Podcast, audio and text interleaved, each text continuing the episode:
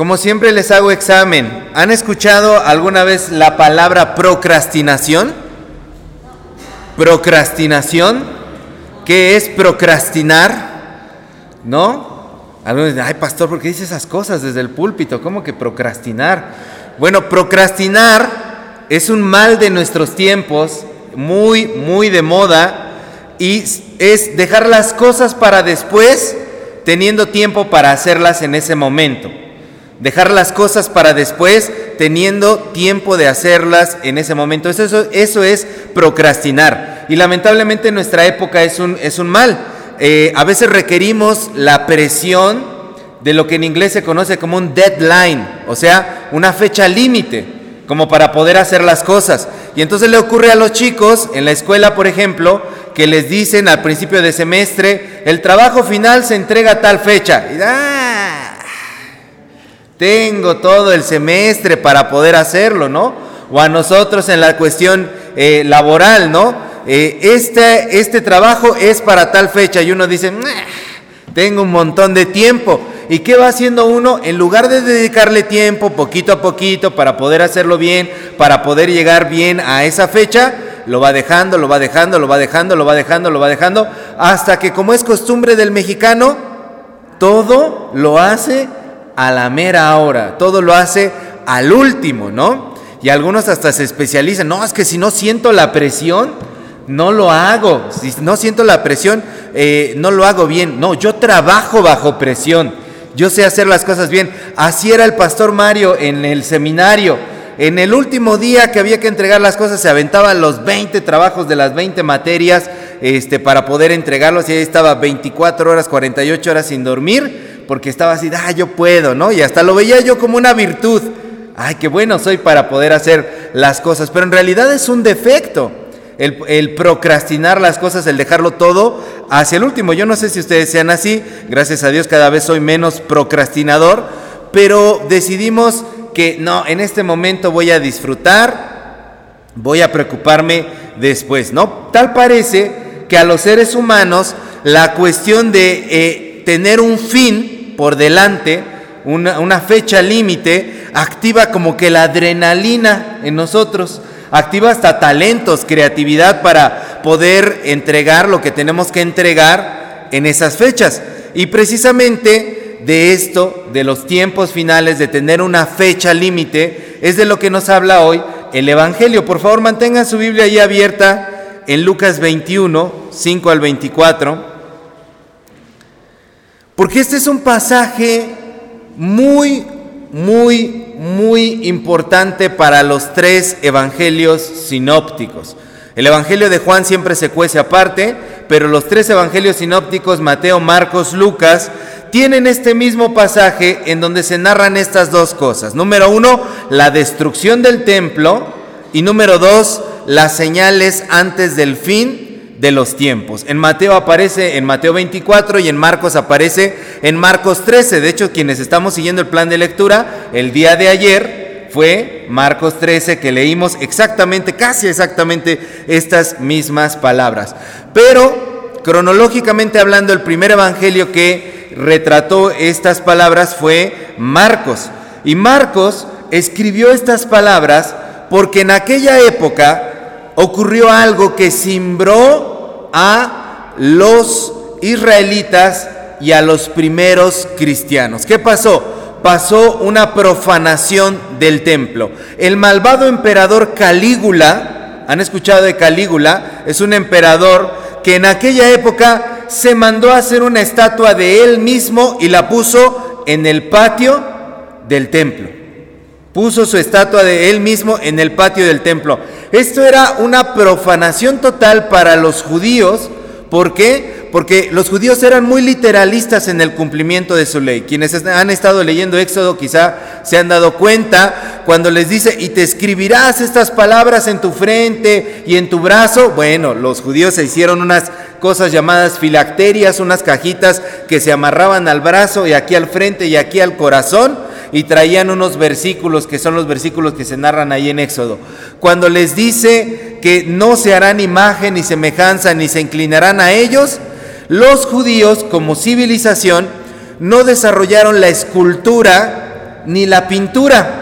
A diferencia, de, a diferencia de otras civilizaciones que sí hacían, se caracterizan por su pintura o por su escultura, ¿verdad? Podemos ver los registros de las pinturas de los egipcios, los jeroglíficos que había dentro de sus palacios, las esculturas de los griegos, pero los judíos no, porque eran literalistas y el mandamiento decía, no te harás imagen. Entonces ellos aborrecían todo tipo de expresión artística, de hecho chocaban mucho con los romanos, con los griegos por este tipo de cosas, cuando los llevaban a Babilonia, este tipo de cosas les chocaba en su cabeza porque para ellos era una abominación.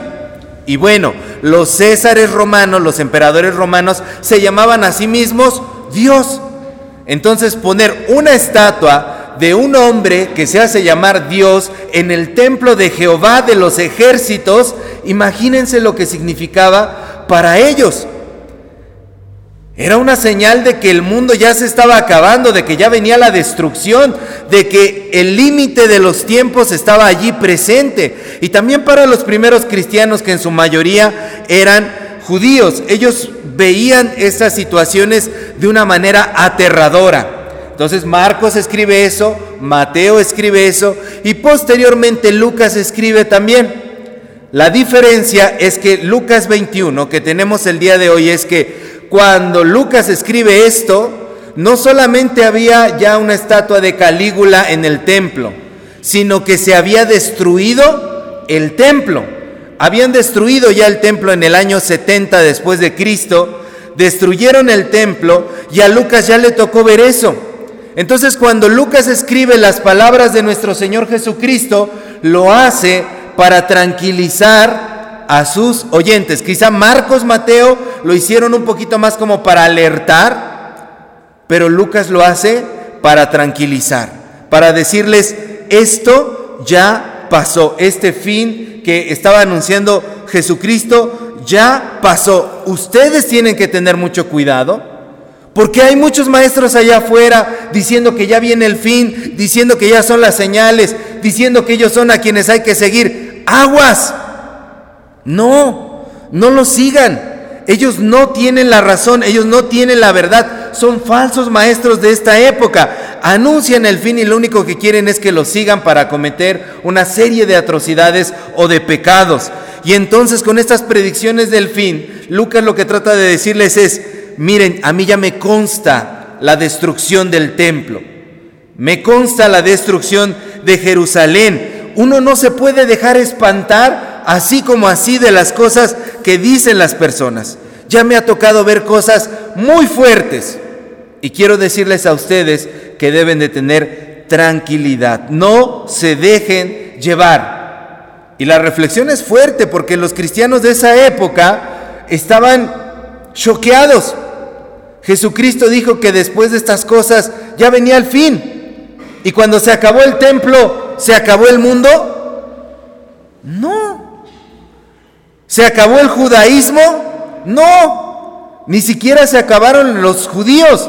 ¿Se acabó el cristianismo? No. No se acabó el cristianismo. No se acabó nada. Se acabaron las piedras. Se acabó el templo. Se acabó la ciudad hasta hoy no hay un templo en Jerusalén. Y algunos eh, que eh, pues profetizan o estudian el final de los tiempos dicen, una de las señales del fin de los tiempos es que Israel va a volver a construir un templo allí en Jerusalén, pero ahorita no hay templo. Y si no hay templo, no hay sacrificios.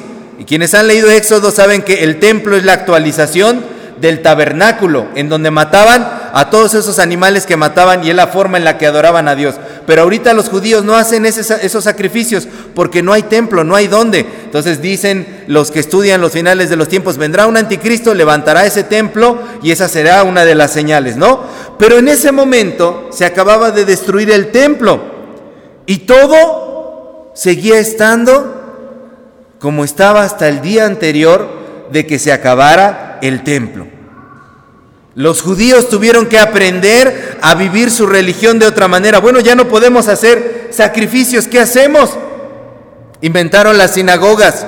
Y en las sinagogas, sinagogas que se hacía, se estudiaba la palabra de Dios, como ahora nosotros, se predica, se estudia, se debate, etc. Los judíos tuvieron que aprender a seguir pese a que no había templo, porque todo se había acabado, pero todo seguía igual. En realidad no había cambiado nada, se había terminado solamente como una era. Y los cristianos tuvieron que aprender a vivir su fe perseguidos y asesinados, pero el mundo no se acababa. Y la pregunta que rondaba por la cabeza de los cristianos en aquella época es, ¿entonces Jesús nos mintió con lo que decía? ¿Jesús se equivocó con lo que estaba diciendo? ¿Se equivocó en los datos? ¿Era como algún presidente que decía, yo tengo otros datos? ¿O qué pasó? ¿Por qué Jesús de esa manera les había dicho que algo iba a pasar y nomás no pasó? ¿Qué hacemos con estas palabras? ¿Qué hacemos con esto que nos dijo Jesús? Si no llegó un fin, ¿qué propósito tenía que Jesucristo nos hablara de un fin? Y como se llama el sermón del día de hoy, ¿qué fin tiene el fin? ¿Qué propósito tiene el fin? ¿Por qué nos habló de esto? Y la respuesta la hallamos en tres versículos que quiero que me acompañen a leer. Versículo 9, por favor. 21, eh, Lucas 21, versículo 9. ¿Y leemos todos?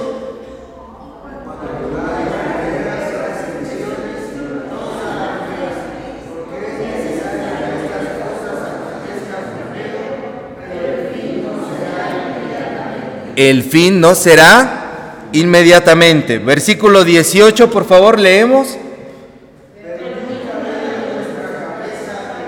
Ni un cabello de vuestra cabeza perecerá. Versículo 21.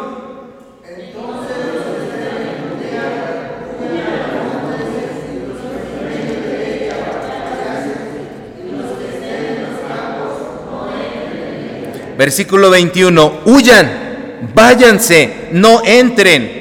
¿Qué quiero decir con esto? Primer versículo, el versículo 9, el fin no será inmediatamente.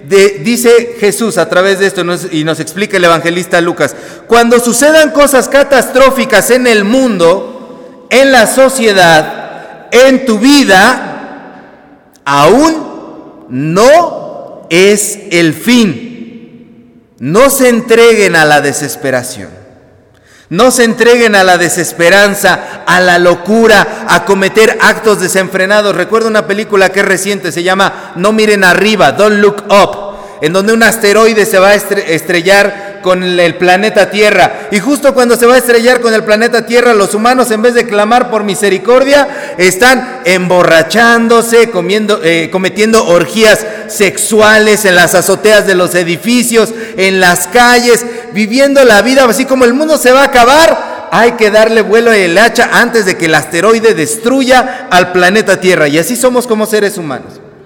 Algo se va a acabar y decidimos cometer los peores actos que podamos cometer. Dicen los jóvenes, decían hace algunos años, ya no, solo se vive una vez, en inglés you only live once, YOLO, las, las letras YOLO, solo se vive una vez, o decían hashtag estamos chavos, ¿sí? Solamente tenemos una vida, hay que aprovecharla. Esta juventud se va a acabar, ahorita somos adolescentes, somos jóvenes, hay que vivir la vida y algunos de nosotros crecemos y tenemos mentalidad de adolescente a los treinta y tantos, cuarenta y tantos, cincuenta y tantos años, ay, yo quiero vivir, solo se vive una vez, voy a vivir la vida loca, no importa.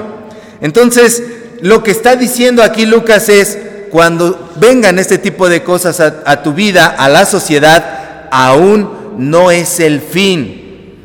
No permitas que tus impulsos, no permitas que las decisiones que vienen del vientre, que vienen de, esos, de esas situaciones que no son pensadas, que no son puestas delante de Dios, te dominen y te gobiernen. Cuando vemos este tipo de, de rapiña que hay dentro de la humanidad, ¿verdad? Recuerdan al principio de la pandemia que dijeron, se va a acabar el papel de baño. ¿Y qué hicieron las personas? Todos por papel de baño. 100 kilos de papel de baño. ¿Para qué? ¿Por qué? Nada más porque el ser humano se vuelve loco cuando le anuncian que hay un fin y comete actos de locura de esa, de esa forma. Lo que está diciendo el evangelista Lucas es, aún no es el fin. Segunda cosa, el versículo 18. Cuando esta devastación viene, No podemos entregarnos a la desesperanza porque dice, ni un cabello de tu cabeza caerá. Podemos estar seguros que Dios tiene el control de todo. Si Él no permite que te pase algo malo, no te va a pasar. Nada puede escapar a la soberanía de Dios. Nada puede escapar a ese control absoluto que tiene Dios sobre todas las cosas. Así que no, el control no lo tiene la situación. Cuando viene una desgracia a tu vida, el control no lo tiene la desgracia. Cuando viene una enfermedad a tu vida, el control no lo tiene la enfermedad. Cuando ocurre una guerra, el control no lo tiene la guerra, ni lo tienen esos altos mandos que pareciera que con un botón pueden acabar con una guerra nuclear, atómica o biológica, la vida de millones de personas. Nada puede escapar a la soberanía de Dios. El control no lo tienen tus condiciones, el control no lo tiene tu desgracia. Esto aplica tanto a nivel macro, estamos hablando de guerras, destrucciones, catástrofes, temblores, huracanes, pero también a nivel micro. Estamos hablando de las cosas que te ocurren a diario y las desgracias que vienen a nuestra vida día con día. El control lo tiene Dios. Y en manos de Dios estamos seguros. En manos de Dios estamos a salvo. Entonces de nueva cuenta cuando Lucas dice esto es, no se entreguen a la desesperación. Ni un solo cabello de sus cabezas caerá si Dios no lo permite. No les pasará nada. Dios tiene el control absoluto. Aunque vean que su familia se está derrumbando. Aunque vean que su hijo está perdido en las adicciones. Aunque vean lo que vean, el control lo tiene Dios. Número 3, el versículo 21. Decíamos que el versículo 21 es, huyan, váyanse, no entren. Cuando veas estas cosas, cuando una desgracia, cuando una catástrofe, cuando un fin venga a tu vida, huye, desplázate, es decir, muévete. Sal de tu zona cómoda, haz cambios, permanece en estado vigilante para que la incertidumbre no te acapare. Acciona. Porque estas cosas no se libran nada más por obra y gracia del Espíritu Santo y baja la respuesta y uno dice, ah, ¿y esa rosa? Ah, ya vino la respuesta de Dios. No, las cosas no ocurren así en la vida real. Cristo les está diciendo cuando vean estas cosas y vean que yo les estoy diciendo que no les va a pasar nada si Dios no lo permite, pero no se queden ahí porque les va a caer una roca en la cabeza. Les va a pasar algo, muévanse, accionen. Es lo que Dios quiere que nosotros hagamos cuando hay catástrofes, cuando hay eh, temblores, cuando hay huracanes. Si la sociedad no se moviliza, la sociedad no puede salir adelante, ¿verdad?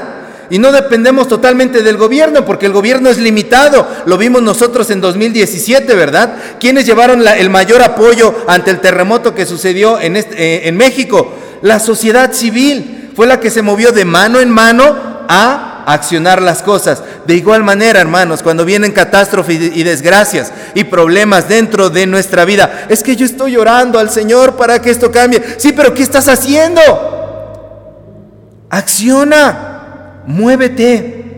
Necesitas hacer cambios, necesitas huir de ciertos estilos de vida, necesitas no entrar en ciertas discusiones, necesitas moverte, desplazarte, porque como vimos aquí, los judíos en medio de esa catástrofe tuvieron que aprender a resignificar su fe. Ya no tenemos templo. Entonces ahora ¿cómo vivimos nuestra fe? Ah, a través de las sinagogas. Los cristianos tuvieron que aprender a resignificar su fe. Eh, estamos siendo perseguidos, ¿qué hacemos? ¿Negamos la fe? No, vamos a seguir aquí, al pie del cañón, fieles a Jesucristo, en el clima más adverso, y encontraron una misión de vida. En ese momento los cristianos se movilizaron. Si los cristianos de esa época hubieran sido como los cristianos de ahora, no tendríamos cristianismo ahorita. Fue el que se movieron, el que accionaron. Entonces cuando Jesús dice estas palabras, cuando Lucas reproduce estas palabras, lo que menos querían era asustar a la gente. Lamentablemente el día de hoy muchos predicadores leen esta porción de la escritura y como es muy impactante por todo lo que dice y es muy actual porque lo seguimos viendo hasta nuestros días, lo utilizan para meter miedo a las personas. ¿Y saben qué hace el miedo? Paraliza. El miedo detiene, impide el propósito original por el cual Jesucristo dijo estas palabras, que es para que nosotros pudiéramos estar alertas y accionáramos. El fin tiene el fin de movernos a la acción. Para eso Jesús habló del fin, para que nos moviéramos a la acción. El fin tiene el fin de hacernos confiar más en Dios. Plena y absolutamente confío en Dios y el fin tiene el fin de que nosotros no nos entreguemos a hacer locuras. Piensa en todos los finales que has tenido en tu vida. Los que más te dolieron y también los agradables, porque también tenemos fines agradables, ¿no? Terminé una carrera, terminé un proyecto, terminé esto, terminé lo otro. Esos fines tenían un propósito, moverte a la acción, el que no te entregaras a la desesperación, incluso los que más te hicieron sufrir y te tiraron. ¿Cuál fue el fin de que esos fines existieran dentro de tu vida? Una relación que se acabó, un problema que ocurrió, una enfermedad, una vida que partió. Puede que no signifique nada. Si tú decides que no significan nada, no significan nada. Y no vas a poder sacarles provecho. Y nadie te va a poder mover de allí. Y vas a vivir encerrado en tu propia cabeza y en tus temores. Siendo que Dios a ti ya te dotó de cosas buenas para sacarles provecho, de todo lo que tú necesitabas. Cualquier fin que haya venido a tu vida, lo que quiere hacer es crecer tu fe, crecer tu cercanía con Dios, cualquier fin que haya venido a tu vida lo que quiere hacer es moverte. Tanto los buenos fines como los malos fines. No el buen fin de, lo, de las compras que va a venir. No, los buenos fines en los ciclos de nuestra vida. Eso necesitamos entenderlo, hermanos. Porque yo no sé si ahorita tú hayas vivido algo así dentro de tu vida, se acabó una etapa, se acabó un ciclo, se acabó una relación con una persona y te estás preguntando, ¿qué hago? Hay gente que se vive lamentando, ¿no? Y pasa décadas diciendo, es que desde que esa persona me dejó. Y los ves con las de Magdalena, chillando todo el tiempo, no lo pueden superar. Oye, ¿te duele mucho eso? ¿Hace cuánto fue? 25 años. Ah, oiga, no, señora, ¿cómo que 25 años? Muévase, haga algo, despierte de allí, despabilese. A veces dentro de la iglesia somos también así, ¿verdad? Es que las cosas ya no son así. Ya no está tal pastor. Ya no podemos hacerlo. No, muévanse. Hay que agilizarnos, hay que accionar, hay que confiar más en Dios. Y no hay que cometer actos que sean incorrectos. El fin tiene el fin de que nosotros podamos entregarnos más en las manos de Dios y que Dios cumpla su propósito en nosotros y que Dios nos haga resplandecer, aunque haya guerras y rumores de guerras, aunque haya nación contra nación, aunque haya terremotos, aunque haya males, aunque haya falsos maestros, aunque haya todo, se esté derrumbando hacia nuestro alrededor y como decía el poeta, todo se derrumbó, nosotros confiamos en nuestro Señor. Dios es nuestro amparo y nuestra fortaleza, nuestro pronto auxilio en las tribulaciones, por tanto no temeremos, aunque los montes se pasen a la mar, aunque la tierra tiemble. Tenemos que confiar, dice el estribillo, ¿verdad? Amén. Ese es el fin del fin. Ese es el propósito del fin. Cada vez que venga un fin a tu vida, recuérdalo. Porque esto ya estaba profetizado. ¿Para qué? Para que tú te movieras, tuvieras más fe y estuvieras en la voluntad del Señor. Amén. Pongámonos de pie, vamos a orar. Amado Señor, gracias Señor por preocuparte por nosotros.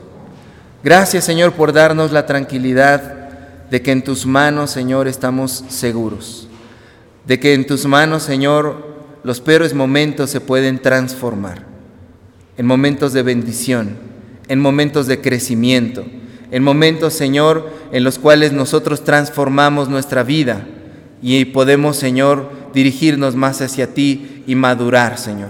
Permítenos tener una fe madura que confía en ti, pero al mismo tiempo acciona.